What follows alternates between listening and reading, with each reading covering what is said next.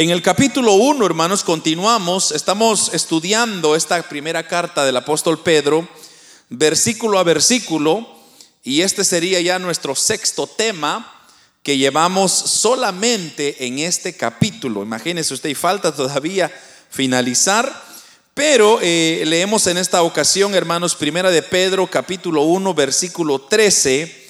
Dice la palabra del Señor. Vamos a leer un versículo nada más. Por tanto, ceñid los lomos de vuestro entendimiento, sed sobrios y esperad por completo en la gracia que se os traerá cuando Jesucristo sea manifestado. Lo voy a leer una vez más. Por tanto, ceñid los lomos de vuestro entendimiento, sed sobrios y esperad por completo en la gracia que se os traerá cuando Jesucristo sea manifestado. Amén. Pueden hermanos tomar sus asientos. En esta ocasión, amados hermanos, tenemos un tema fortaleciendo el foco de nuestra esperanza. Fortaleciendo el foco de nuestra esperanza. Y es que pensaba, hermanos, en este tema cuando estaba meditando eh, así espontáneamente, se me vino una imagen de, por ejemplo, estas cámaras que nosotros estamos usando acá para transmitir. Cada una de estas cámaras tiene un lente, pero detrás de ese lente hay una ruedita que se le llama foco. Y ese foco, hermanos, es necesario ajustarlo constantemente para que la persona que, o el objeto a quien se está proyectando no salga borrosa. Hace muchos años atrás eh, yo compré una cámara de fotografía y, cada vez que, que, yo tomaba fotos, por más que me esforzaba, todas las fotos salían borrosas. Todo el tiempo. Yo no trataba hasta ni de respirar para tomar una foto y siempre salía movida. Y, yo no había caído en sí el por qué es que toda la vida yo, yo decía, esta, esta cámara es muy profesional para mí. Y es, ahí, me, ahí me amparaba yo. Yo decía, esta, cámara está muy sofisticada, quizá necesito una, una, una, más, más barata, pero no era tanto el precio, sino más bien el hecho que después me di cuenta que el lente de la cámara estaba puesto en un, un foco manual. O sea que Usted tenía que tener una, una mano tan precisa para, para, captar aquel momento y luego tomar la foto y, ver cero movimiento. Pero, pero una práctica, hermanos, que, usted, un, fotógrafo profesional, lo adquiere por años de experiencia. Entonces, pero yo no, yo obviamente era nuevo en este, en este área.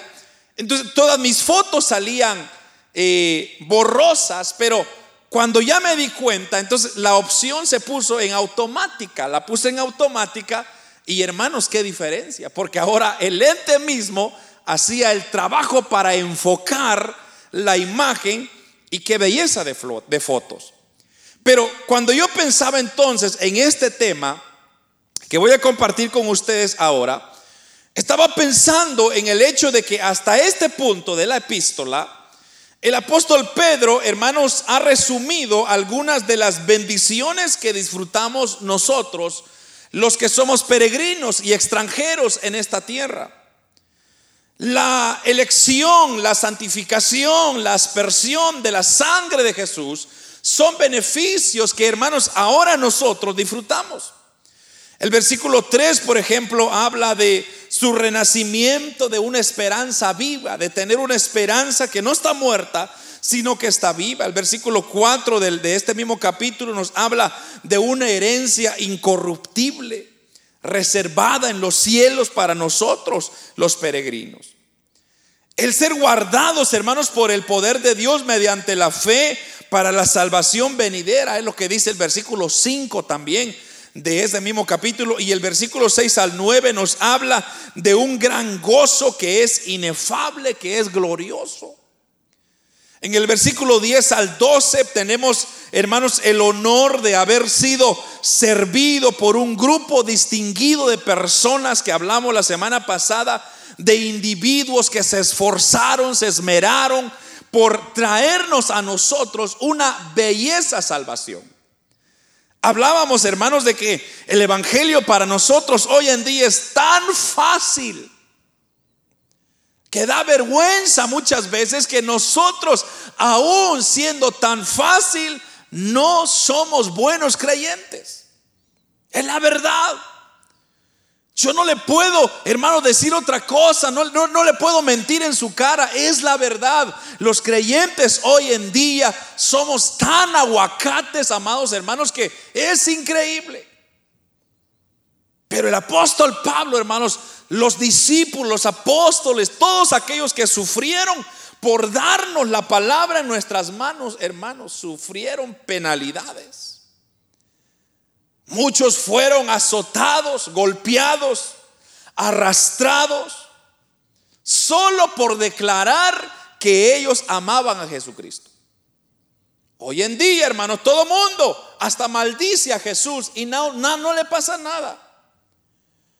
Entonces, nosotros tenemos, estamos, hermanos, en una dicha, en un tiempo tan ¿qué podría decir tan especial, hermanos, en el, tiempo de Dios? Que yo digo, lo más mínimo que podemos hacer es hacer un esfuerzo por ser mejores hijos de Dios.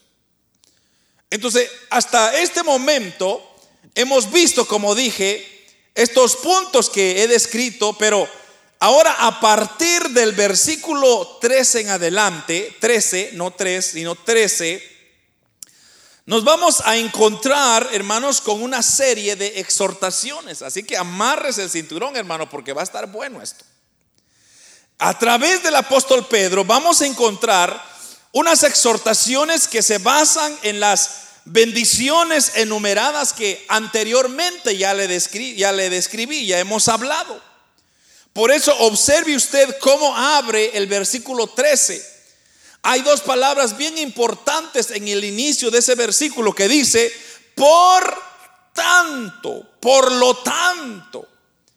Eso está dándonos a nosotros un, que ahora va a comenzar el apóstol Pedro en realidad a darnos una unas eh, exhortaciones que, hermanos, lo vamos a ver al resto de, la epístola del Pedro, pero que de, igual manera nos vienen a, alentar, a fortalecer, a, traer esperanza, hermanos, a, darnos eh, consejos prácticos que nosotros tenemos que aprender eh, a vivir en la vida cristiana. Y yo creo que el versículo, hermanos, que nosotros tenemos que guardarnos en la mente es este versículo, o es la parte donde dice, en la gracia que se os traerá cuando Jesucristo sea manifestado. Eso, hermanos, es el, versículo, yo diría las palabras claves para lo que yo quiero hablar con usted de otra manera. De, otra manera, ese versículo que le acabo de describir, esas palabras que le acabo de describir, yo los, los formaría de esta, de esta manera. Fortalezcamos el foco de nuestra esperanza. ¿A qué me estoy refiriendo? A fortalecer el foco de nuestra esperanza. ¿Qué es lo que significa? ¿Cómo debemos lograrlo? Eso es el enfoque de lo que yo quiero compartir con usted ahora. Entonces, número uno, hermanos, nuestro deber como cristianos, como hijos de Dios, de fortalecer ese foco de nuestra esperanza, es la principal exhortación que el apóstol Pedro nos va a comenzar a describir ahora.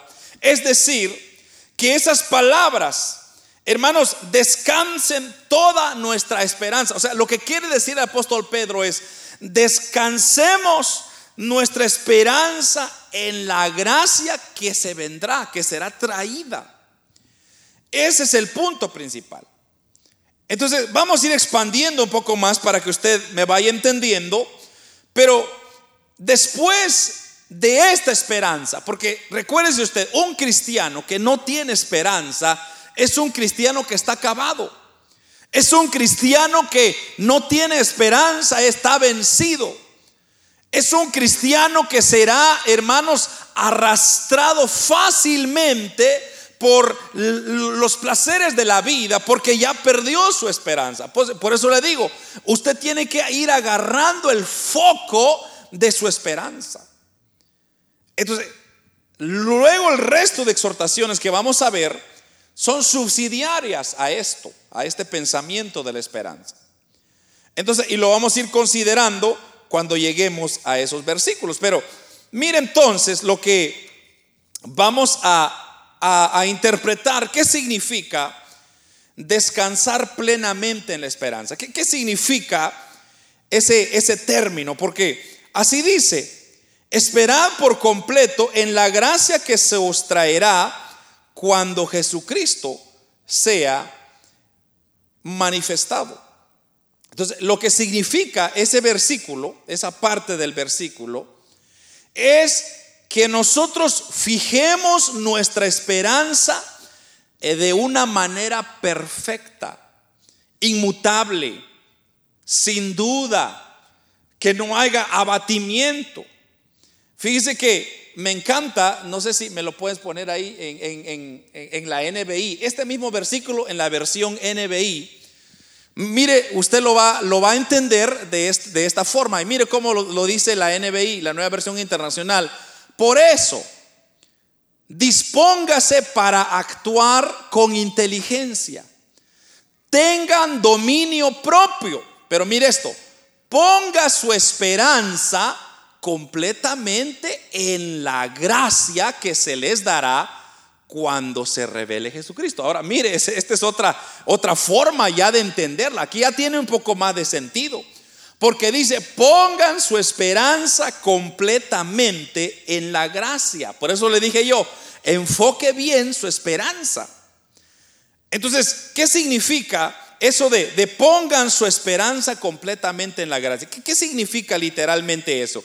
Básicamente, literalmente nos está diciendo el apóstol Pedro que nuestra esperanza, hermanos, sea perfecta. O sea, que usted no tenga cero dudas que un día Jesucristo vendrá por su iglesia o por su vida y usted despertará con el Señor. O sea, que no haya ni una duda de que usted se irá al infierno, por ejemplo.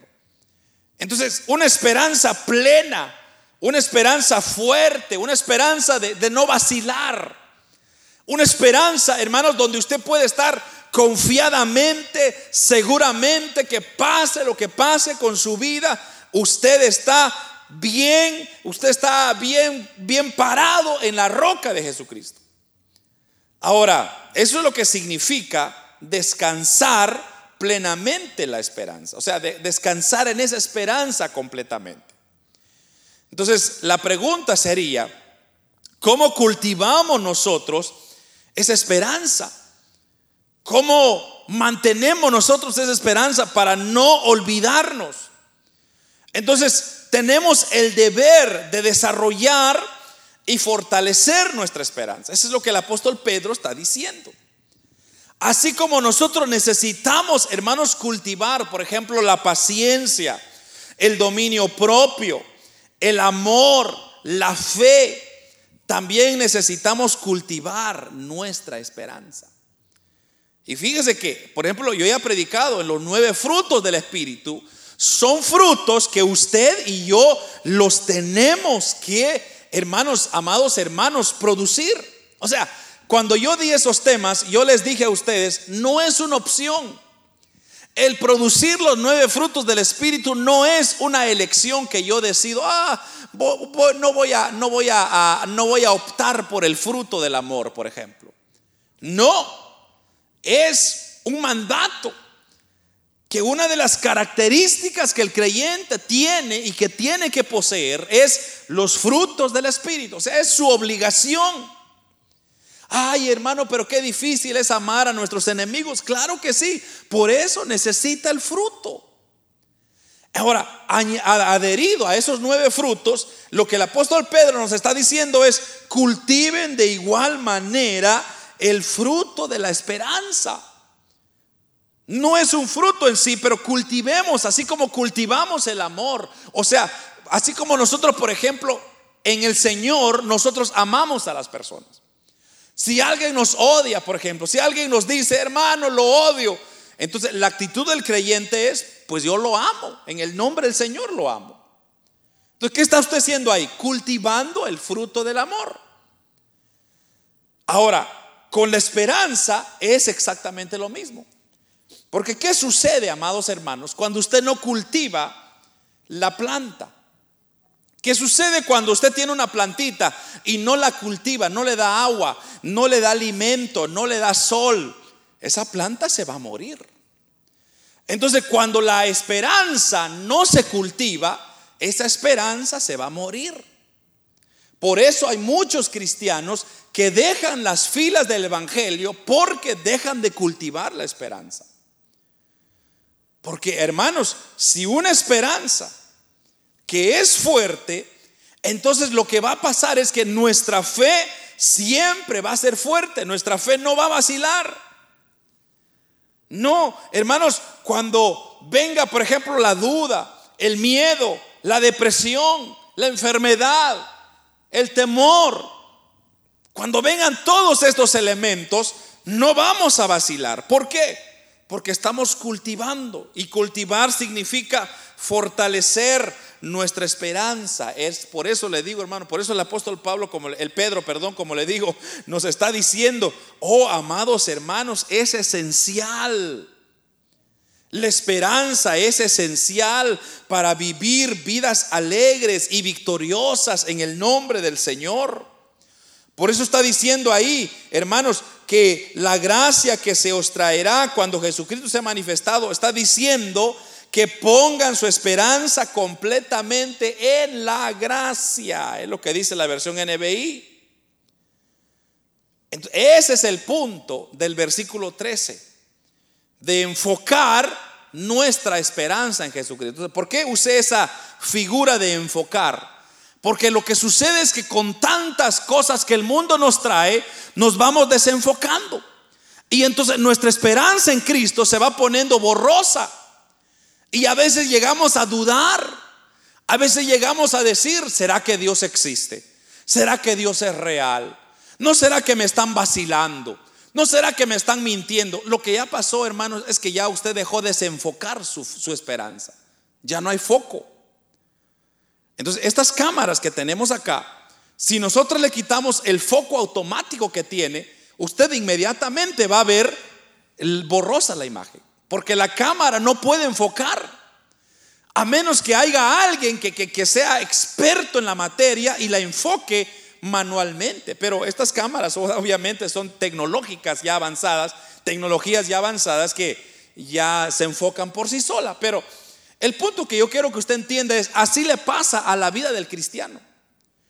Cuando deja de desenfocar su esperanza, se va poniendo borrosa. Entonces, ¿qué va pasando? Ya después se va acomodando. Va dejando las filas del Evangelio. Ya después ya no siente ganas de congregarse. Ya después ya no quiere buscar de Dios, ya no quiere orar, ya no quiere leer la palabra, ya no quiere ayunar, ya no quiere vigilar. ¿Por qué? Porque ya perdió el enfoque de su esperanza. Por eso, amados hermanos, muchos cristianos hoy en día están desenfocados. Y eso es lo que el apóstol Pedro nos está diciendo. Enfóquense, hombre. Enfoquen su esperanza completamente en la gracia. Entonces, esa es una exhortación que el apóstol Pablo, eh, Pedro, perdón, sigo diciendo Pablo, nos está diciendo, nos está exhortando a fortificar nuestra esperanza. O sea, para hacerla más fuerte, para alimentarla. Para que así debemos de crecer en el amor, en la fe, en la esperanza, en tantos elementos. Ahora, nosotros primeramente debemos de identificar cuál es el foco de nuestra esperanza. Entonces, quizá de, puesto de otra manera, cómo se define en el versículo 13 nuestra esperanza. O sea, ¿qué es nuestra esperanza? ¿Cómo lo define el versículo 13? Y mire, el versículo 13 lo define de esta manera. La gracia que se os traerá en la revelación de Jesucristo. Esa es la definición de nuestra esperanza. Es decir, el favor inmerecido que recibiremos cuando Jesús regrese. Ahí está el punto. ¿Qué es lo que está diciendo el versículo? Cuando Jesucristo sea manifestado. La gracia que se os traerá en la revelación de Jesucristo.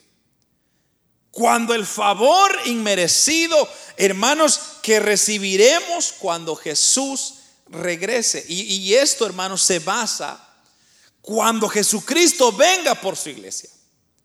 Y usted y yo, dice la Biblia, primera Tesalonicenses, que seremos levantados. Primeramente los que durmieron serán transformados y luego nosotros seremos transformados para encontrarnos con el Hijo de Dios allá en las nubes.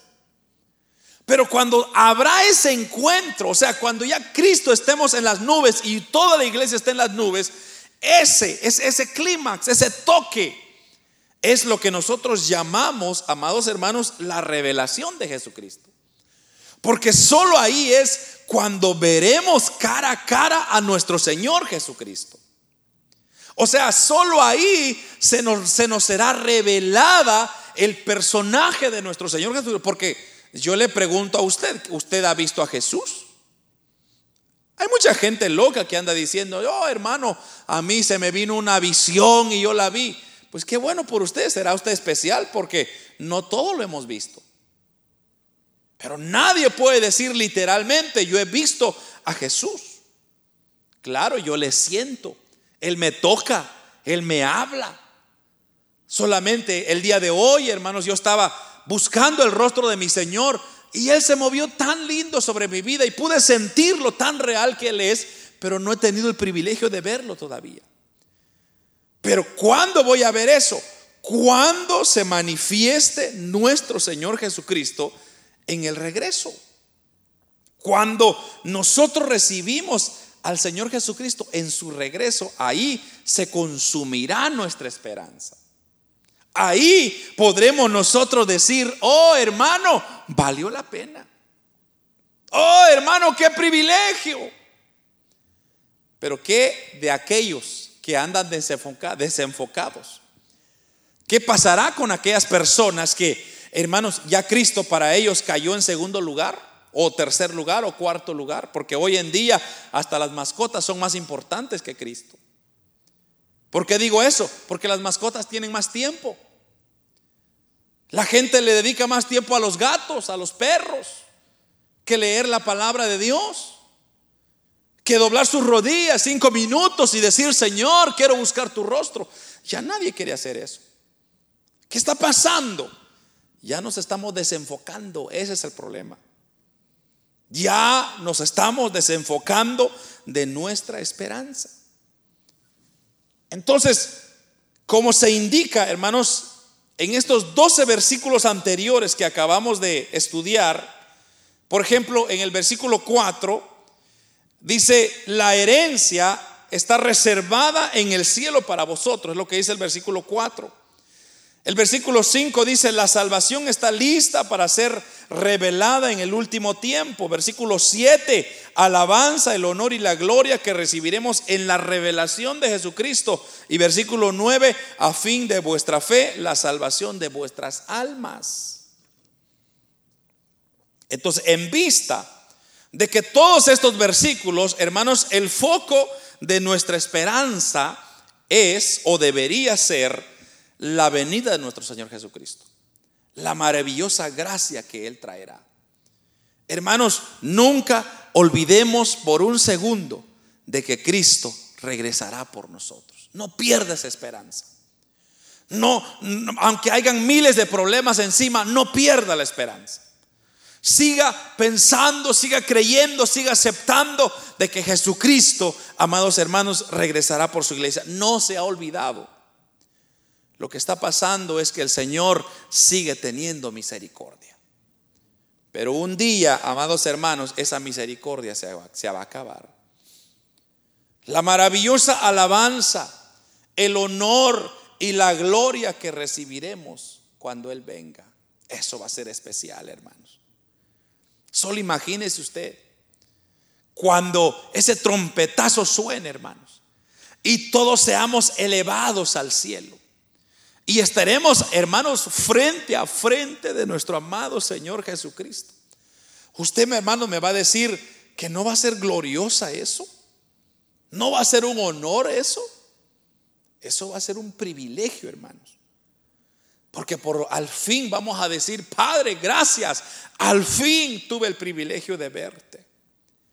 La salvación se completará, amados hermanos, cuando ya ya no habrá más pecado, ya no habrá más maldad, ya no habrá más er, erróneos, ya no habrá más ladronismo, ya no habrá más, hermanos, tantas cosas, sino que ya se consumirá en la venida de nuestro Señor Jesucristo. Recibir nuestra maravillosa herencia también.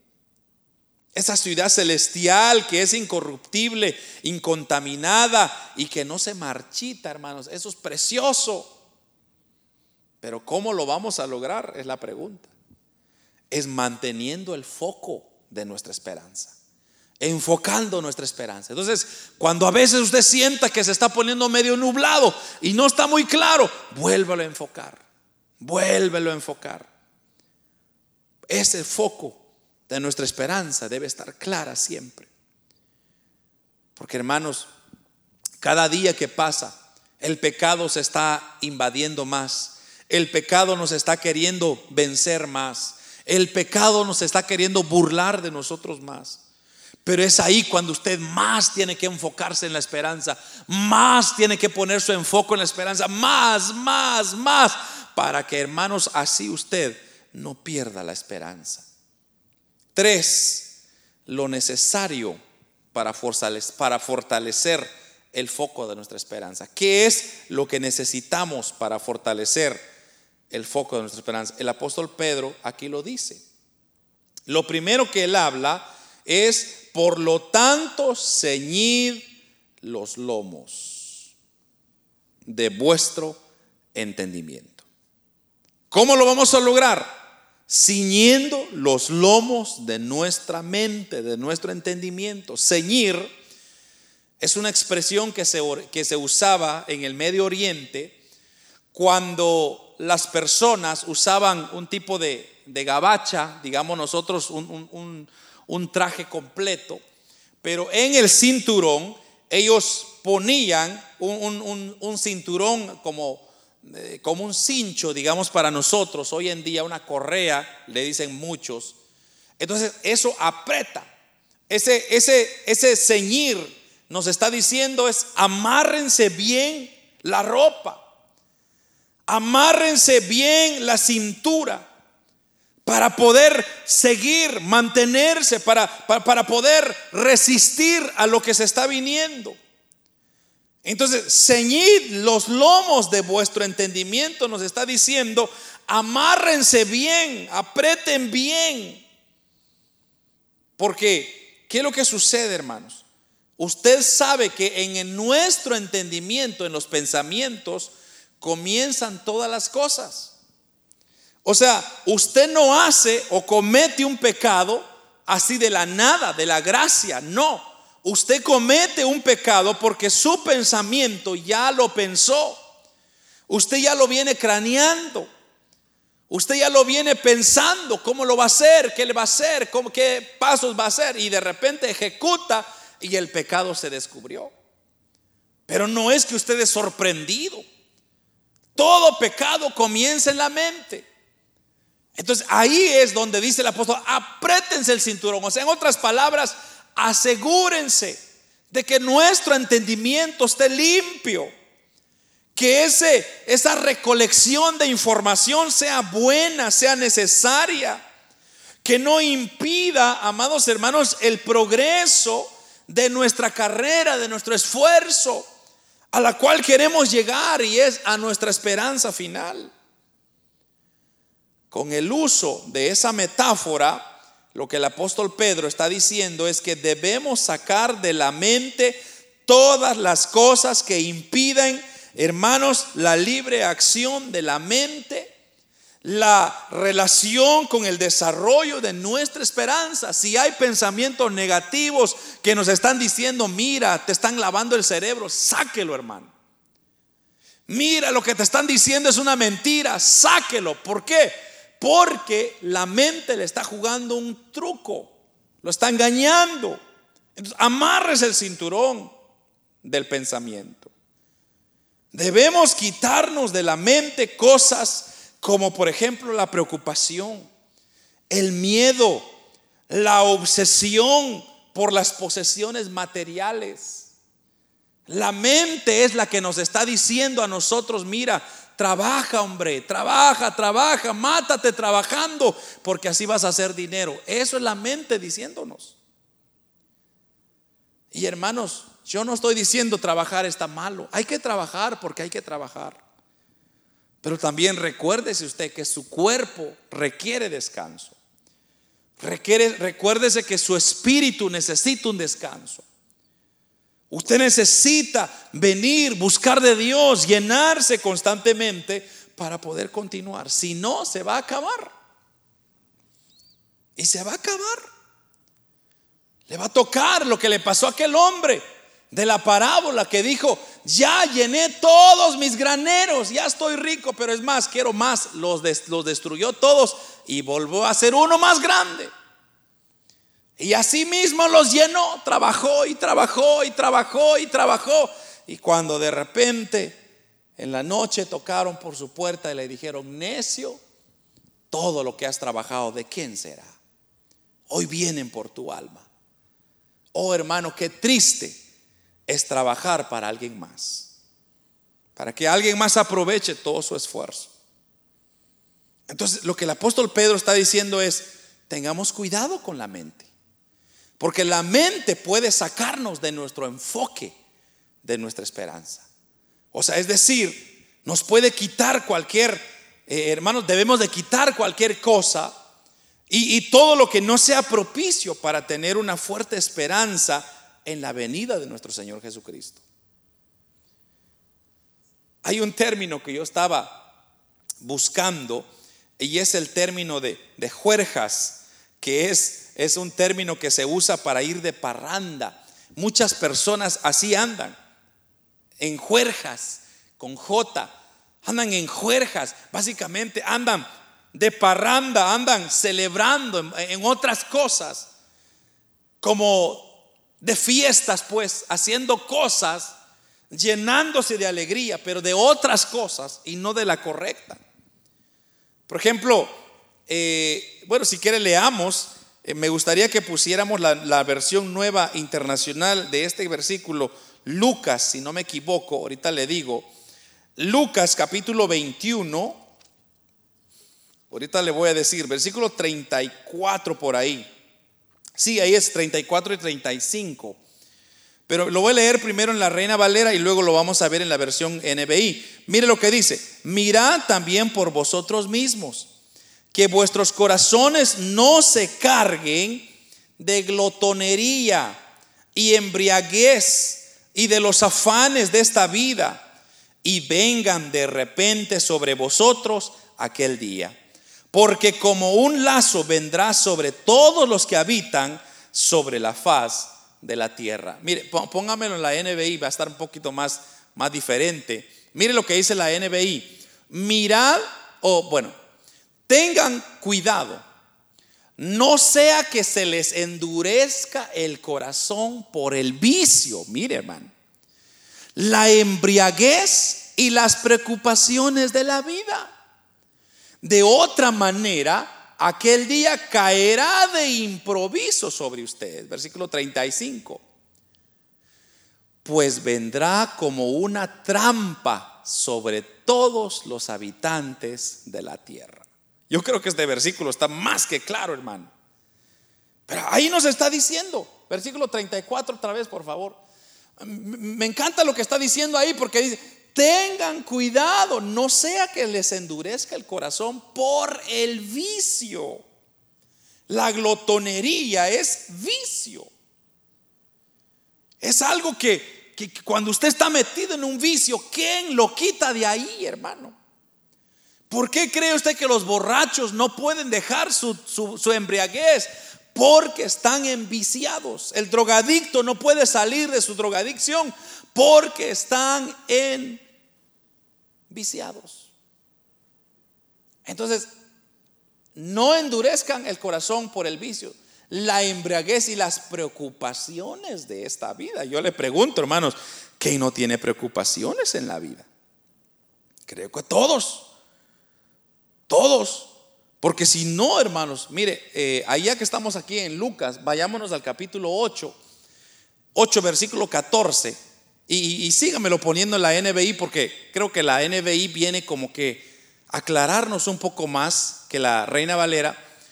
Pero mire, eh, aquí está hablando de la semilla del sembrador y dice, la parte que cayó entre los espinos son los que oyen, pero con el correr del tiempo los ahogan las preocupaciones, las riquezas y los placeres de esta vida y no mudarán. O sea, ¿qué es lo que está diciendo ahí? La gente pierde el enfoque de su esperanza por las preocupaciones, por las riquezas, por los placeres de esta vida.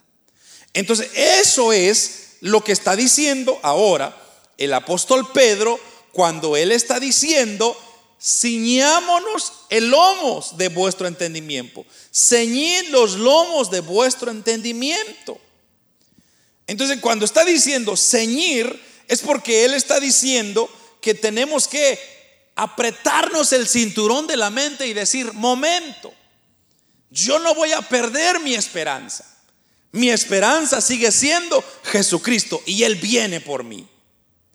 Pero luego hay más. Luego dice, sed sobrios. Ahí está otro. Entonces, ser sobrio significa estar en sus cabales, estar tranquilo, estar sereno en el espíritu, ser moderado, ser eh, Circunspecto es otro término que también me, encantó, es una palabra como para tener en el día. Y, esa, palabra circunspecto significa decoro, solemnidad, formal, eh, formalidad. O sea, lo que está diciendo es, seamos, tengamos formalidad, tengamos decoro, ese es el estado mental en que el individuo tiene, hermanos, autocontrol. Una persona que es sobria es una persona que tiene control, que sabe controlar su boca, sabe controlar sus pensamientos, sabe controlar su corazón, su vida. Es capaz de ver las cosas sin distorsión, causado por la preocupación, por el miedo. Lo que, está diciendo acá es, para poder ver que la cosa está borrosa, usted necesita estar sobrio. Así, ¿por qué cree usted que los borrachos se accidentan todo el tiempo? Porque no ven claro, no están en sobriedad, sino ellos están básicamente borrachos en ebriedad, entonces su mente está borrosa, ya perdieron control ya perdieron su cuerpo, ya no lo controlan, sus pensamientos ya no lo controlan. Entonces, ¿qué sucede? Se van a matar. Es de, de hecho, matan a otros porque ellos nunca se mueren. Siempre gente inocente se muere, lamentablemente. Entonces, es decir, para fortalecer el foco de nuestra esperanza, se requiere una atención tranquila y seria. Mire qué, bonito esto. Se necesita una atención tranquila y seria. Porque, mire, vayámonos a Lucas 21:36. Es lo que dice Lucas 21:36. Le digo, es increíble, hermanos, cómo la palabra del Señor siempre nos ha hablado de esa manera. Pero mire lo que dice el capítulo 21, versículo 36 de Lucas. Velad pues en todo tiempo orando que seáis tenidos por dignos de escapar de todas estas cosas que vendrán y de estar en pie delante del Hijo del Hombre. Este está claro, pero lo podemos ver en la NBI si ustedes quieren. Y la NBI, como le digo, nos lo quiebra, nos hace ver de otro punto de vista. Y este, mire lo que dice, estén siempre vigilantes y oren para que puedan escapar de todo lo que está por suceder y y presentarse, perdón, delante del Hijo del Hombre. Ahora, ¿qué, ¿qué, es lo que está diciendo acá? Para que puedan escapar de todo lo que está por suceder. ¿Qué, qué está por suceder, hermanos? Muchas cosas. Se va a comenzar a desencadenar hoy en día una serie de cosas, pero ¿qué está diciendo ahí? Oren siempre, estén vigilantes para que puedan escapar. Y eso es lo que la gente hoy en día ya no está haciendo. Ya no está orando, ya no está vigilando. Ya no están ayunando. Es la verdad. Ya no lo hacemos. ¿Por qué? Porque le damos más gusto al estómago, a la panza. Le damos más gusto al cuerpo. Ya no queremos ayunar, no queremos orar, no queremos buscar de Dios porque ya perdimos el foco de nuestra esperanza. Entonces, no podemos nosotros cultivar y fortalecer una fuerte esperanza si somos débiles de la mente que permitimos que las cosas nos desvíen de nuestro verdadero llamado, hermanos. No hay un privilegio más grande el que ser escogidos por Dios. No lo despreciemos, no lo echemos a perder, hermanos. No perdamos el enfoque. No nos desenfoquemos de esa salvación que ya pronto ha de venir nuestro amado Señor Jesucristo. Entonces, ¿cuál es nuestra vocación? Nuestra vocación es vivir esta vida como peregrinos, pero con una esperanza que descansa plenamente en la gracia que recibimos cuando Cristo venga de nuevo.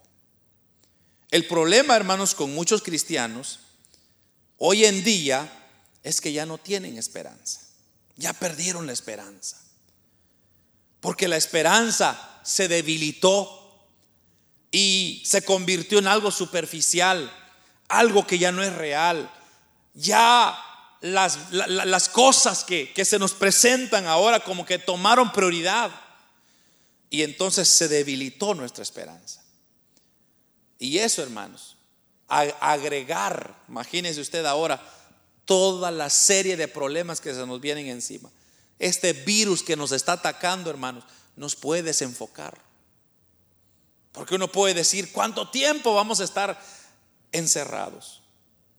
Yo le decía al Señor el otro día, Señor, ¿cuánto tiempo más tenemos que esperar para ver el crecimiento de tu iglesia, para trabajar con la gente y predicar tu evangelio? Porque ahorita la gente no quiere ir a la iglesia por temor al, virus. La gente no quiere congregarse porque tiene miedo. Pero ¿qué está haciendo estos temores? Nos están debilitando nuestra esperanza. Entonces, tenemos que luchar contra eso. Tenemos que despreocuparnos de, asuntos, de la vida temporal que tenemos, hermanos. Tenemos que eliminar esas dudas, esas acomodidades que ya adquirimos y que nos están desenfocando de nuestra fe, de donde nosotros tenemos que permanecer. Tenemos que permanecer fieles al Señor.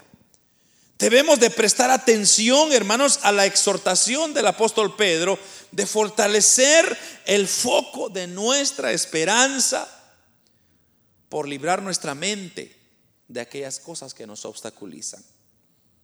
Siendo más serios sobre el tipo de vida que nuestro Padre Celestial quiere que vivamos. Tengamos cuidado con lo que estemos metiendo en nuestra mente, alimentando nuestro corazón. Si hay algo que nos está desenfocando, quizá muchas películas de Netflix nos están desenfocando. Quite, todo eso, ciñes el cinturón de la mente y vuelva a enfocar la esperanza de Cristo. Porque así tendremos fuerzas para continuar peleando la batalla. Yo no sé cuánto tiempo queda, hermano. O sea, a mí me encantaría decirle a usted, el Señor viene este año. Pero puede ser que todavía no. O puede ser que venga mañana mismo. Puede ser que venga hoy en la noche. Puede ser que venga en este instante y nos fuimos, hermano. ¿Qué será de nosotros? ¿Nos vamos a encontrar en el cielo? Nos vamos a, a ver allá en el cielo y vamos a decir, hermano, lo logramos, gloria a Dios. ¿O vamos a decir, ¿qué le pasó al hermano? ¿Qué le pasó a la hermana? ¿Qué le pasó al joven? La única respuesta que vamos a decir es, se desenfocó de la esperanza. Voy a cerrar con este versículo, Lucas, capítulo 12, versículo 35 al 40. Me encanta porque, hermanos, eh, esta porción creo yo que le da, como decimos nosotros, al, le, da, hermanos, el, el toque que usted y yo necesitamos. Ahora, esta porción son palabras de nuestro Señor Jesucristo, palabras en rojo.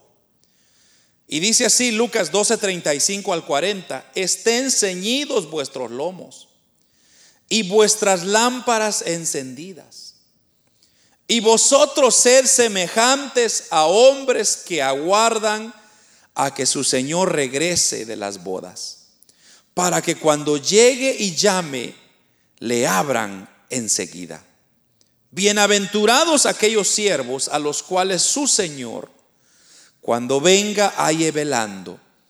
De cierto os digo que se ceñirá y hará que se sientan a la mesa y vendrán a servirles.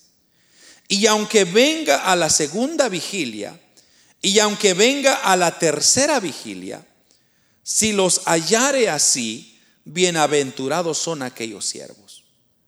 Pero sabed esto, que si supiese el padre de familia a qué hora el ladrón habría de venir, velaría ciertamente y no dejaría minar su casa. Vosotros, versículo 40, pues, también estad preparados, porque a la hora que no penséis, el Hijo del Hombre vendrá. Hermanos, yo creo que, como dice el dicho aquel, más claro que el agua no puede ser. Yo, yo creo, hermanos, que estos versículos, como dije, los deja bien en claro nuestro Señor Jesucristo, apoyando la idea del apóstol Pedro que dice en la gracia que se os traerá cuando Jesucristo sea manifestado. O sea, la gracia de nuestra esperanza, el foco de nuestra esperanza se consumirá cuando Cristo retorne por su iglesia. Como dice este versículo, nadie sabe cuándo va a pasar. Puede ser que venga a la medianoche o a la madrugada, porque eso es lo que significa segunda vigilia y tercera vigilia. Puede ser que venga en la medianoche, puede ser que venga en la madrugada, puede ser que venga de día, puede ser que venga de noche. Pero de que el Señor viene, viene. Ahora, lo que dice el versículo 40, estad preparados, porque la hora que no penséis, el Hijo del Hombre vendrá. Entonces, aquí, amados hermanos, hay un gran compromiso. Y es, ciñamos nuestro pensamiento, los lomos de vuestro entendimiento. Seamos sobrios. O sea, no nos perdamos, no divaguemos en las cosas del mundo. Hermano, yo no estoy en contra que usted tenga sus cosas, que usted disfrute de esta vida. Yo no estoy en contra, pero no pierda el enfoque de su esperanza. Usted puede hacerlo. Simplemente sepa pensar bien. Sepa, hermanos, usted pensar bien dar nunca le dé prioridad a otras cosas que no sea Dios.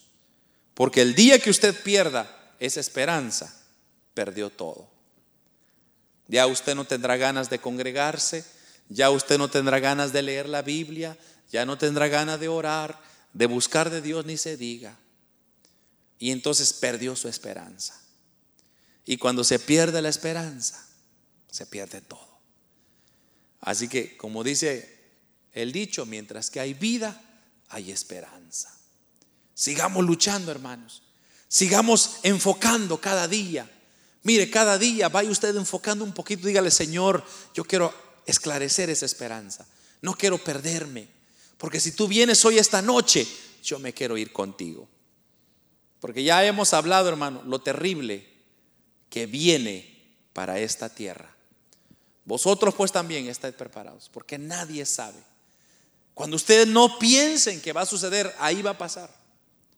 Entonces, mejor enfoquémonos en la esperanza. Enfoquémonos en la esperanza, la esperanza, la esperanza, la esperanza.